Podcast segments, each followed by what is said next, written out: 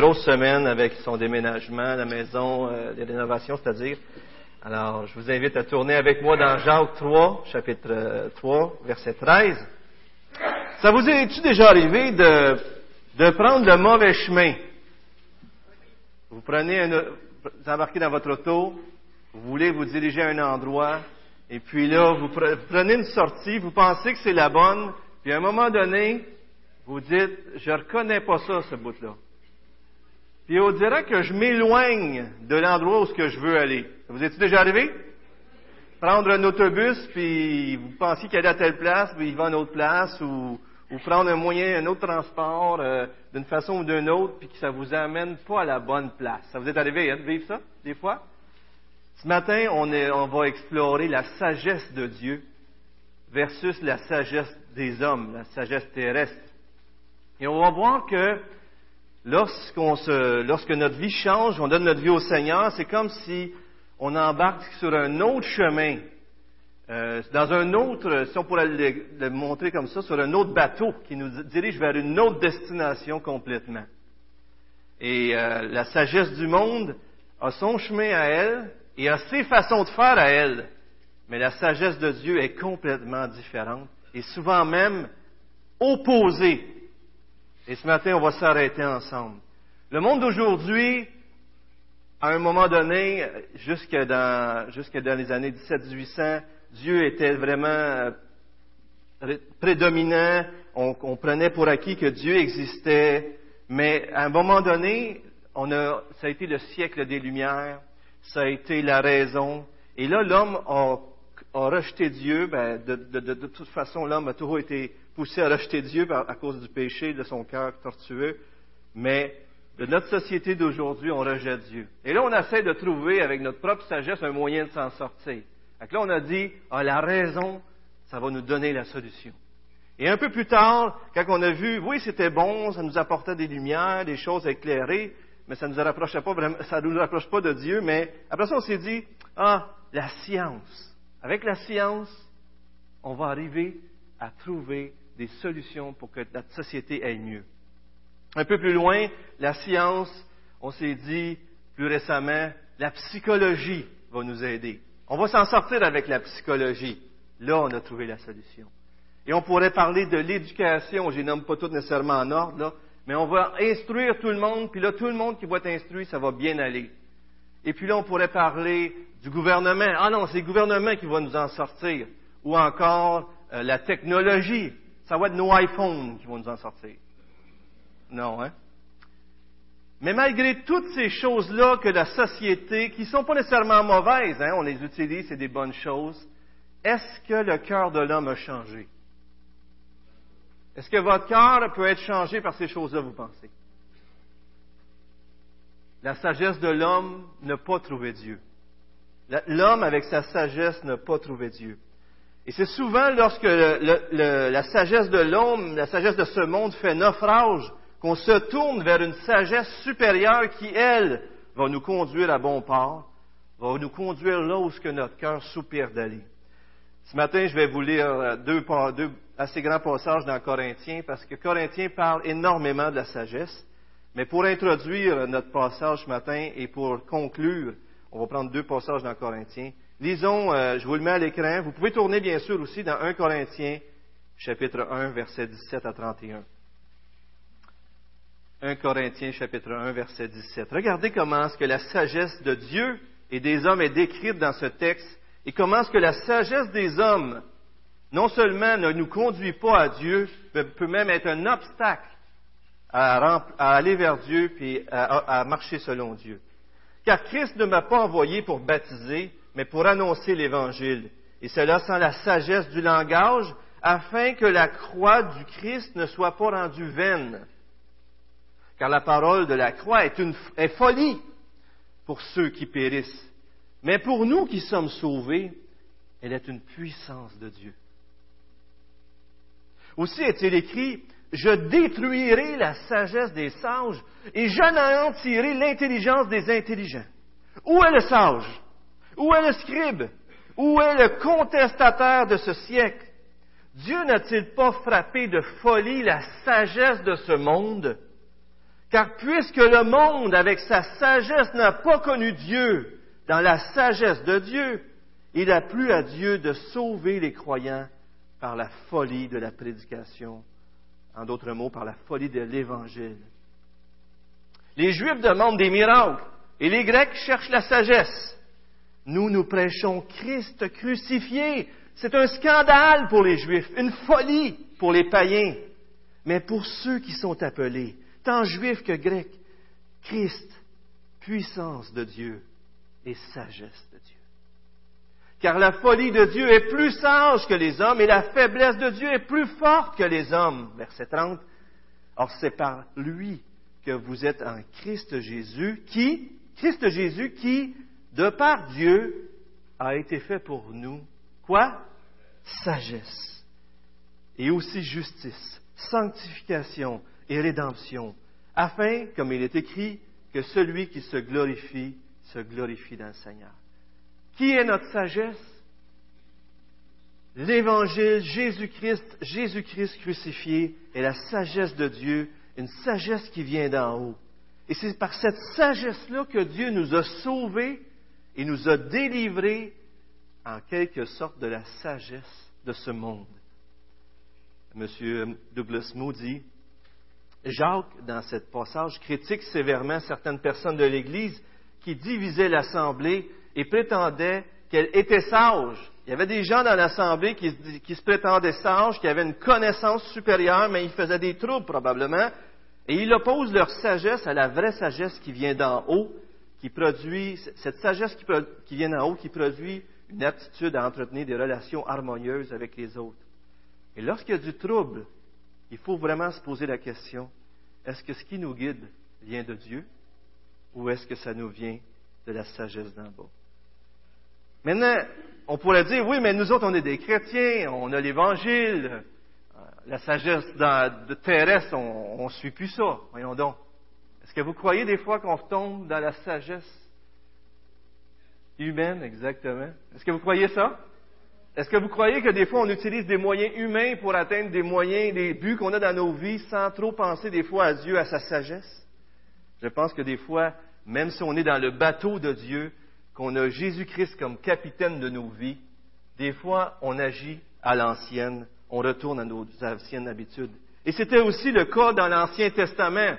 À un moment donné, Dieu a dit, je, suis votre roi. L'Éternel dit, je suis votre roi. Mais là, dans 1 Samuel, il leur dit, il leur dit quoi? Le peuple dit, dit quoi à Samuel, le prophète? Il dit, je veux un roi. Oui, mais c'est l'Éternel, ton roi. Non, non, non. Je veux un roi comme toutes les autres nations. Est-ce qu'on fait ça des fois? On veut être pareil comme nos voisins, on veut être pareil comme les autres, on veut avoir les mêmes choses. Moi, je veux être comme les autres dans le monde ici. On veut avoir les choses. Et en faisant ça, en quelque sorte, il rejetait Dieu. Mais dans sa grâce, Dieu était en train de nous préparer un sauveur qui est le descendant de David. À un moment donné, il y a des guerres. Alors pour vaincre les guerres, c'est des juifs, c'est des gens qui connaissaient Dieu. Alors qu'est-ce qu'ils faisaient pour vaincre des guerres? Ils faisaient des alliances avec d'autres peuples, plutôt de se confier en Dieu. À un moment donné, le peuple de Juda, le roi fait une alliance avec un autre peuple qui ne marchait pas avec Dieu, et, il y a un prophète qui lui est envoyé à ce roi-là, puis il dit, défais ton alliance avec lui, parce que si tu y vas avec lui, ça ne marchera pas. Mais là, le gars, il dit, mais j'ai donné des, en mal, dit comme en mot d'aujourd'hui, des milliers de dollars à cette, euh, ces gens-là, des talents d'argent pour qu'ils se joignent à nous. Donc là, Dieu, le prophète lui dit, tu as plus à perdre qu'à gagner dans cette situation-là, dans le sens que même si tu investis beaucoup dans ta sagesse du monde, tu ferais mieux de tout abandonner puis de perdre ce gros montant-là, parce que tu vas perdre plus si tu continues. Même les Juifs qui connaissaient Dieu ont agi par leur propre force. Et dans mon temps avec Dieu, je suis rendu dans cette lecture de cette femme, Élie, qui prie pour qu'il n'y ait plus de pluie pendant trois ans. Vous connaissez l'histoire dans l'Ancien Testament. Le peuple était rebelle à Dieu, Achab, Jézabel et Élie qui prient. Et pendant trois ans, pas d'eau. C'est la sécheresse. Et là, tu regardes ça, puis il y a plein de faux prophètes. Le, roi et, le peuple se tournent vers des idoles. Et pourtant, Élie avait dit, je vais prier, puis c'est seulement à ma prière que l'eau va revenir. Mais est-ce qu'on est si différent qu'eux autres, frères et sœurs? Est-ce qu'on est différent? Est-ce que des fois, nous, nous aussi, on ne fait pas ça, ces choses-là? Et ce matin, je vous invite à vous évaluer à la lumière de la parole de Dieu. Seigneur, je veux te demander de nous diriger ce matin. Euh, Seigneur, euh, on veut que ta parole euh, transforme nos vies, transforme nos cœurs. Peut-être ce matin, Seigneur, on vit des situations où même on a commencé à utiliser la sagesse de ce monde pour bien agir, pour bien faire les choses, mais Seigneur, j'aimerais ça que tu nous montres à chacun d'entre nous ce matin si on est sur une mauvaise piste, si on n'a pas pris ta sagesse à toi pour accomplir les choses. Révèle-nous cela, Seigneur, éclaire-nous et guide-nous par ton esprit, parce que tu sais, sans toi, on ne peut rien faire, Seigneur. Viens à mon secours, viens à notre secours au nom de Jésus. Amen.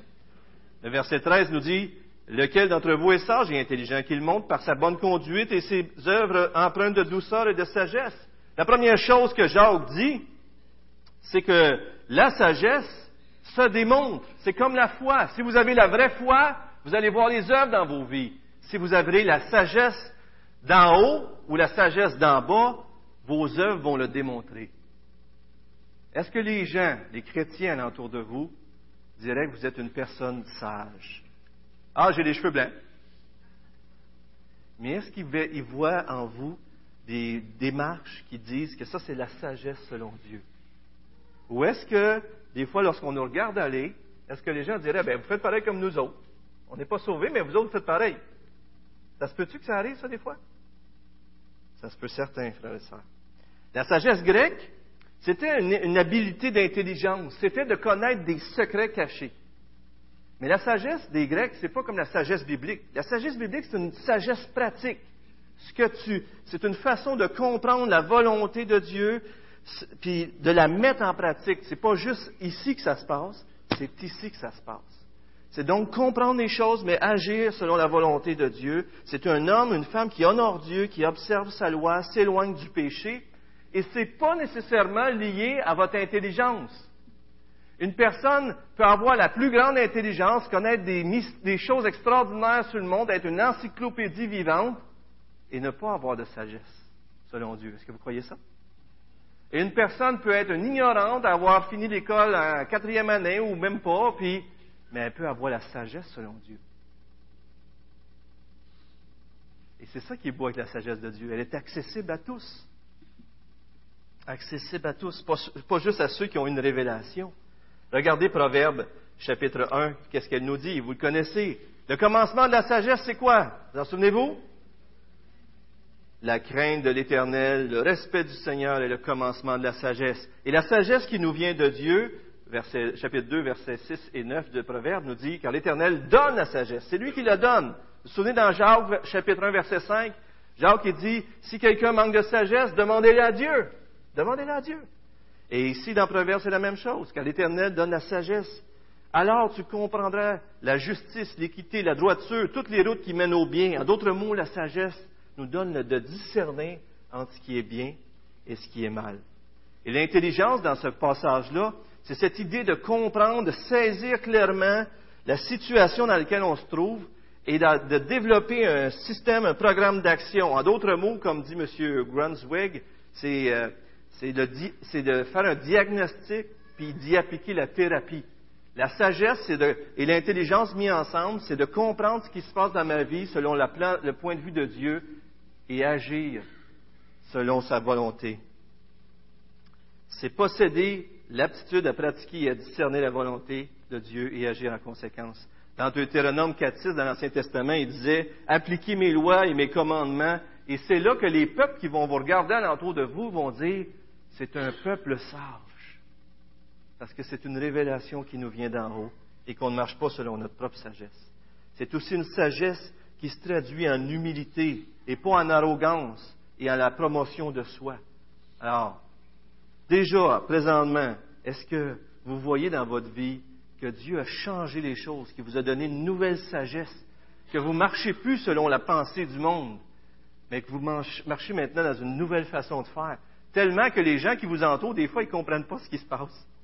Et versets 14 à 16 du passage qu'on lit aujourd'hui, on peut lire, mais si vous avez dans votre cœur une jalousie amère, de la rivalité, ne vous glorifiez pas et ne mentez pas contre la vérité. Cette sagesse n'est pas celle qui vient d'en haut. Elle est terrestre, charnel, démoniaque. Car là où il y a jalousie et rivalité, il y a du désordre et toute espèce de pratique mauvaise. La jalousie amère, c'est une sorte de ressentiment envers les autres qui, euh, provoque, euh, qui est provoqué par l'égoïsme, qui veut posséder quelque chose qui n'est pas nécessairement lui. Et on voit ça dans les Écritures, on peut le voir certainement dans nos vies, mais je vous montre deux textes à l'écran. Dans Actes, au chapitre 5, versets 16 à 17, vous voyez des leaders juifs et Paul qui avait, qui guérissait les apôtres, c'est-à-dire à ce, point-ci, c'était les apôtres, euh, Pierre et Jean probablement, ou ce, groupe-là, qui, qui guérissent des gens et qui là, qu'est-ce que ça provoque chez les chefs juifs? La jalousie.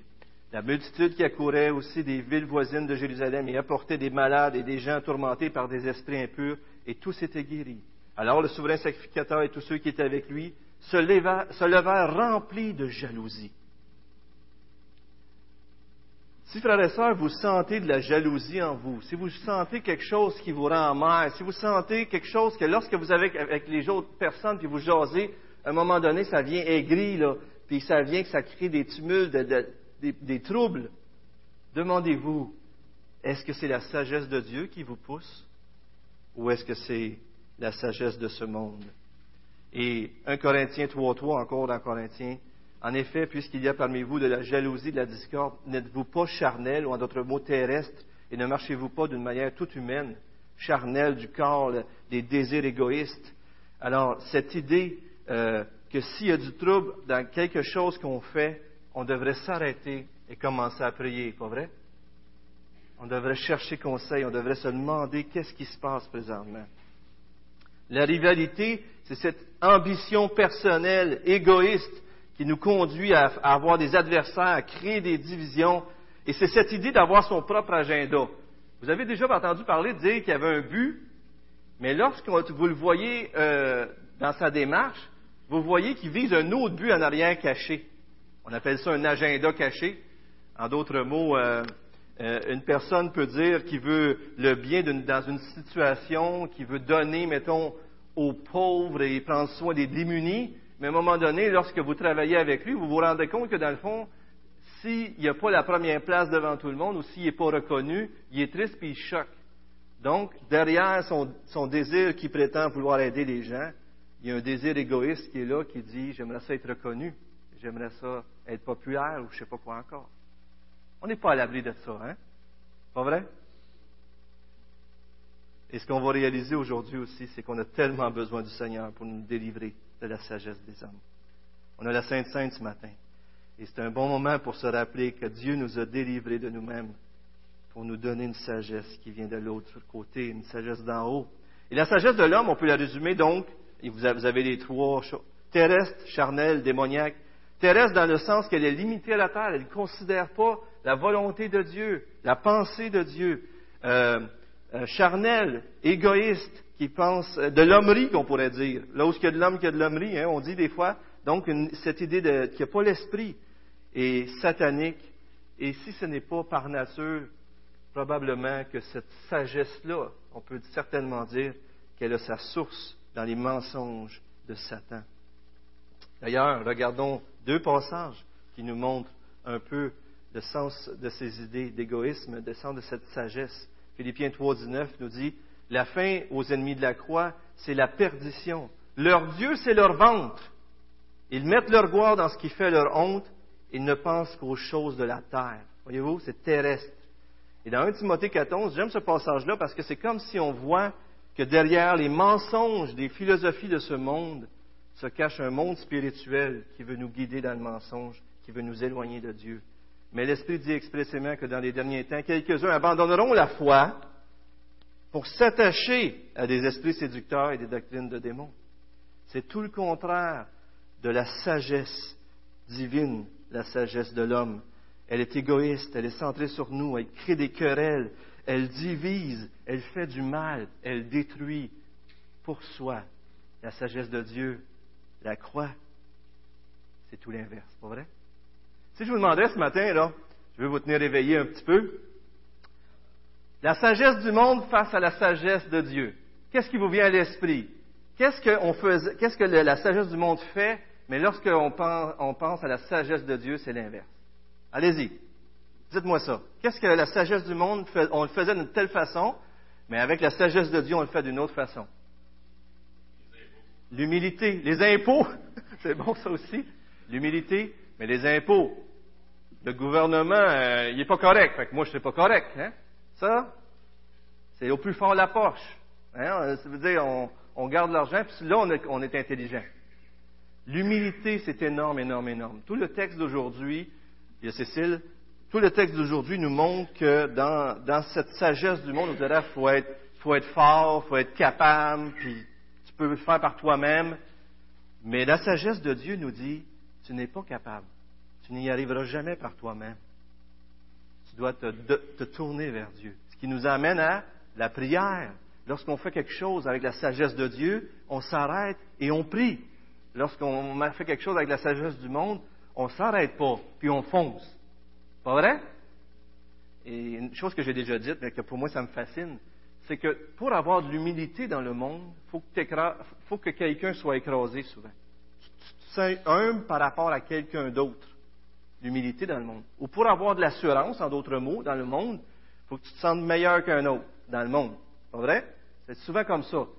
Mais avec Dieu, l'humilité vient du fait qu'on est tous pareils. On a tous besoin de lui, on est tous indignes, on a tous besoin de sa grâce. Et l'assurance nous vient de lui et pas de nous. Donc, même si je suis humble, je peux être rempli d'assurance. Dans le monde, tu ne peux pas être humble et rempli d'assurance pratiquement.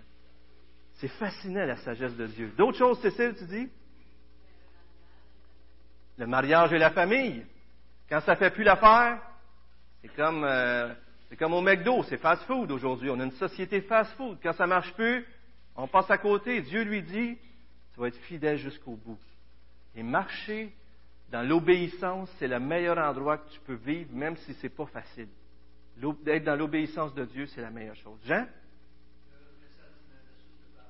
Wow! Énorme, énorme, énorme, énorme. Dans le monde d'aujourd'hui, venge-toi.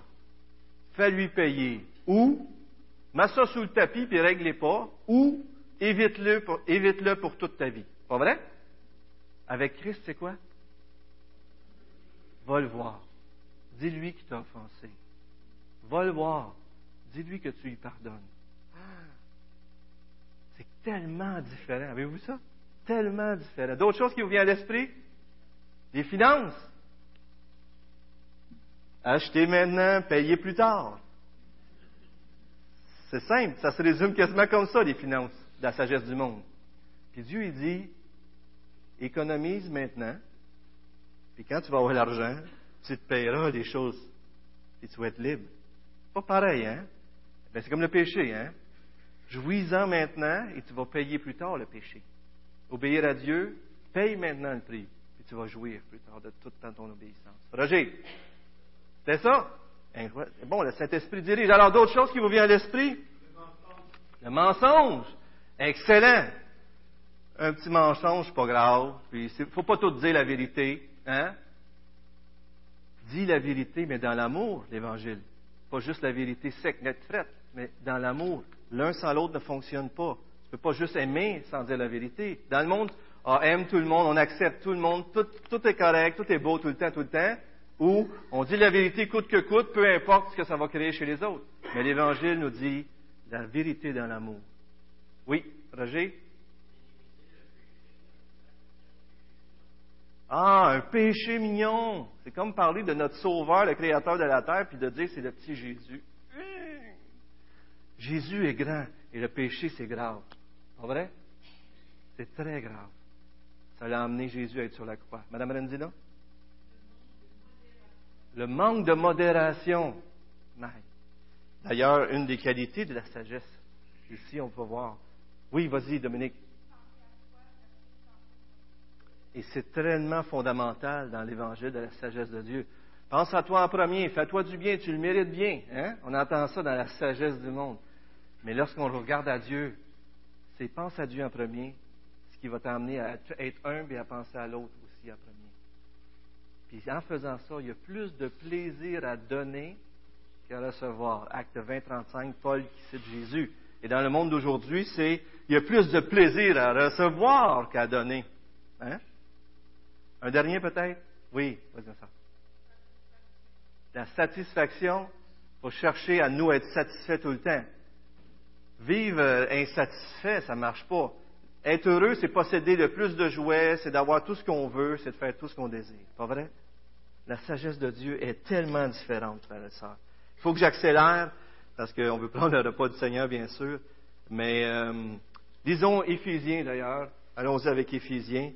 Je vous exhorte donc, moi le prisonnier dans le Seigneur, à marcher d'une manière digne de la vocation qui vous a été adressée à toute humilité et douceur. Cette humilité et cette douceur qu'il doit y avoir dans la sagesse de Dieu, dans nos vies. Avec patience, supportez-vous les uns les autres en vous efforçant de conserver l'unité de l'esprit par le lien de la paix. Quelque chose qui est très fortement souligné ici ce matin. Que votre douceur soit connue de tous les hommes. Ainsi donc, comme des élus de Dieu saints et bien-aimés, revêtez-vous d'ardente compassion, de bonté, d'humilité, de douceur. Bonté, humilité, douceur, patience. Les versets 17 à 18, les derniers versets qu'on voit ce matin, on a une définition de la sagesse d'en haut qui est contraire. La sagesse d'en haut est d'abord pure, pacifique, modérée. On a parlé de modérée. Conciliante, pleine de miséricorde et de bons fruits, sans partialité, sans hypocrisie. Le fruit de la justice est semé dans la paix par les artisans de paix. Je vous invite à vous rappeler le fruit de l'esprit ici. Souvenez-vous un peu dans Galates 5, 22 jusqu'à 25, je pense. Et les béatitudes, heureux les pauvres en esprit, heureux les miséricordieux, heureux ceux qui apportent la paix, heureux, heureux. Regardez bien les, choses d'aujourd'hui. Et c'est comme si vous feriez, vous mettriez tout ça ensemble, vous auriez une définition de l'enfant de Dieu qui marche selon la sagesse d'en haut, qui marche selon l'esprit.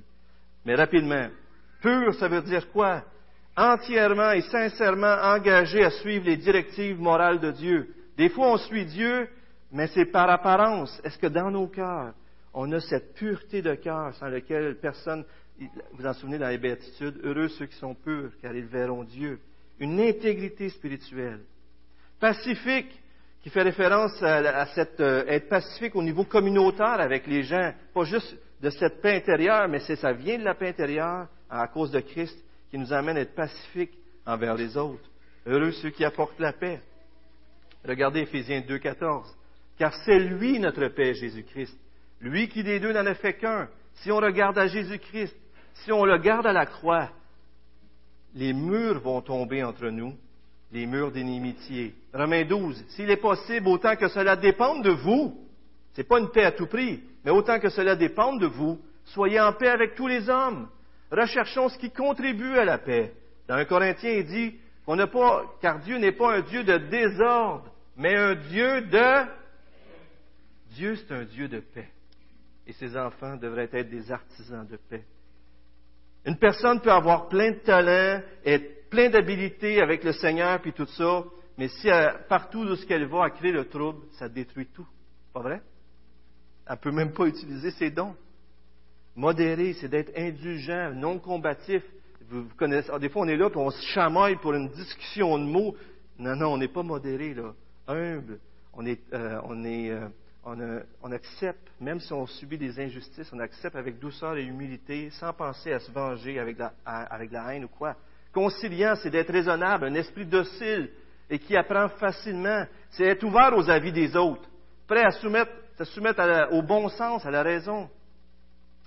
Et il y a un bel exemple, David et d'Abigail, dans 1 Samuel 25, où David était en colère contre un homme, il s'en allait pour le faire mourir, lui et toute sa, sa maisonnée.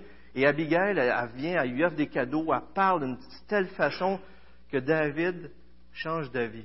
Puis il dit, David il dit après, il dit, tu m'as épargné de verser le sang. Et, David a été à l'écoute, il a compris, il a été raisonnable. Miséricordieux et de bons fruits, qui est concerné par ceux qui souffrent et qui ont des difficultés, mais ce n'est pas juste réfléchir à ceux qui souffrent, mais c'est d'agir. C'est la compassion en action. Heureux les miséricordieux, la parole nous dit car ils vont obtenir miséricorde, qui pardonne, sans partialité, qui est stable, qui est consistant, qui, a des convictions et qui ne change pas tout le temps, qui est sans favoritisme, comme l'enseignement que Ginou nous a donné dans 2, 1 à 13, sans hypocrisie, sincère. Sommes-nous ce que nous paraissons être? Vous savez, ça vient de où, euh, sincère? Je l'ai déjà dit, mais juste pour être sûr, il y avait des bateaux avec des statues et quand les statues, ils manquaient leur coup, ils faisaient des coches dans, le, dans l'ivoire ou je sais pas quoi, là. ils se faisaient des trous. Fait que pour boucher les trous, ils mettaient de la, la cire. Et la cire faisait en sorte que les, les statues qu'ils avaient faites, c'était magnifique. Fait que là, ils voyageaient en bateau, les statues étaient sur les bateaux, mais là, le soleil, la chaleur du soleil faisait fondre la cire. Et sous la chaleur du soleil, ça se révélait sous son vrai jour qu'il y avait des imperfections. Sans cire, sincère. Alors, est-ce que nous sommes des gens sincères, cire, ou est-ce que sous la chaleur du soleil des épreuves, les gens voient des petites imperfections? Et ça, ça l'arrive. Hein? Donc, comme je vous disais, ce serait intéressant de tout mettre ces choses-là, mais je dois avancer. Et euh, vous savez, le dernier verset, c'est comme si, euh, dans deux passages, euh, je vais descendre, David. Je ne sais pas pour la caméra, mais je vais continuer un peu, mais c'est juste pour la caméra, pour la Sainte-Sainte. Oups! excusez. Alors, je n'ai pas vu les paniers. Dans le dernier verset, au verset 18, il y a cette idée de paix et de justice. Et dans certains contextes, euh, c'est la paix qui, favorise la justice, et dans d'autres contextes des Écritures, on voit que la justice favorise la paix. Mais il y a cette idée-là que les artisans paix ont une vie qui procure la paix, un ministère qui procure la paix, des relations qui sont en paix, ils cherchent la paix partout. C'est comme si la paix, c'est le milieu dans lequel on peut vivre d'un fruit qui est agréable à Dieu. La Bible en français courant traduit ceux qui créent la paix autour d'eux sèment dans la paix le fruit qu'ils récoltent. C'est une vie juste. Certaines personnes euh, euh, essaient d'être justes d'une façon telle qu'elles divisent la communauté. Des fois, les gens ils disent que pour l'amour de Dieu, ils font des choses, mais ils brisent. Ils peuvent briser une église pour l'amour de Dieu. Je crois que certaines fois, il faut vraiment se tenir debout pour la vérité, pour pas que l'Évangile, Paul le fait. Mais je crois que bien des fois, les gens, ont, sous le sceau de dire par amour pour Dieu, ont créé des divisions et des guerres. Pas vrai? C'est terrible pour ça. Je dois, on doit prier le Seigneur qui nous donne la sagesse, euh, comme dans Jacques 1, 5 à 6, il nous dit. Mais on termine avec un passage juste avant de passer à la Sainte Seine. Euh, dans, un, dans 1 Corinthiens encore, le dernier passage. regardez ce passage-là, il est vraiment intéressant. Comment ferons-nous pour obtenir cette sagesse? Comment faisons-nous pour gagner cette sagesse ou pour nous libérer de la sagesse de ce monde? Regardez le texte. Lisez-le avec moi, 1 Corinthiens 2, 6 à 16.